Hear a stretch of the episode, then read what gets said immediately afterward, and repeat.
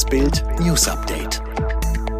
Es ist Mittwoch, der 26. Mai und das sind die Bild meldungen Irre Corona-Regeln verärgern Wirte, Händler und Kunden. Gerhard Schröders Frau greift seine Ex an. Stiko lehnt generelle Impfempfehlung für Kinder offenbar ab.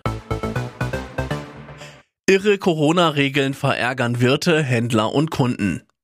In der Corona-Krise lernen wir uns an die absurdesten Regeln zu gewöhnen. Inzwischen kommt uns das Normale absurd vor und das Absurde normal. Und es nimmt kein Ende, obwohl die Infektionszahlen Tag für Tag sinken, die Zahl der Geimpften Tag für Tag steigt. Hier ein paar Beispiele für den Regelwahnsinn. Obwohl erwiesen ist, dass man sich im Freien kaum anstecken kann, müssen Spaziergänger und Jogger in Hamburg immer noch Maske tragen, zum Beispiel an der Binnenalster. In MacPom liegt die 7-Tage-Inzidenz bei 38, Trotzdem sind Hotels und Ferienwohnungen derzeit dicht.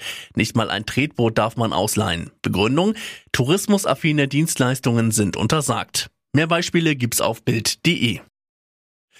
Gerhard Schröders Frau greift seine Ex an. Zoff um Statue von Sexsklaven. Auf Instagram ging am Dienstag Schröders aktuelle Ehefrau Sojon Schröder-Kim auf Doris Schröder-Köpf los, die Ex-Frau des einzigen SPD-Chefs und Altbundeskanzlers. Grund? Eine Statue genannt Trostfrau, die für Frieden steht und Sexsklaverei anprangert. Sie steht im Eingangsbereich des Büros von Gerhard Schröder, das sich in einem Mehrparteienhaus in Hannover befindet. Hausmiteigentümerin Doris Schröder-Köpf will, dass die Figur entfernt wird, was Sojon Schröder-Kim wütend macht. Dabei hat die Figur eine besondere Bedeutung. Die Trostfrauenstatue wurde im Original im September 2020 in Berlin aufgestellt. Sie erinnert an die Gewalt des japanischen Militärs gegen koreanische Frauen. Die Ständige Impfkommission tendiert dazu, keine generelle Impfempfehlung für Kinder und Jugendliche auszusprechen. Das berichtet das Redaktionsnetzwerk Deutschland.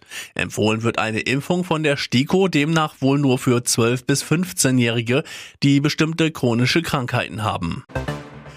Der CDU-Landesvorstand in NRW hat Armin Laschet als seinen Spitzenkandidaten für den Bundestagswahlkampf nominiert. Das Voting für den Kanzlerkandidaten der Union fiel einstimmig aus. Eine Landesvertreterversammlung Anfang Juni muss allerdings noch zustimmen. Das Seilbahnunglück in Italien ist wohl auf menschliches Versagen zurückzuführen. Die Staatsanwaltschaft ermittelt gegen einen Mitarbeiter, weil eine Bremse durch eine spezielle Metallgabel blockiert war. Die werden zum Beispiel bei Wartungsarbeiten eingesetzt. Der UN-Sicherheitsrat berät heute in einer Dringlichkeitssitzung über Belarus. Anlass ist die Festnahme eines Regimekritikers nach einer erzwungenen Landung einer Passagiermaschine in Minsk. Die EU-Staaten haben bereits neue Sanktionen gegen Belarus beschlossen. Alle weiteren News und die neuesten Entwicklungen zu den Top-Themen gibt's jetzt und rund um die Uhr online auf Bild.de.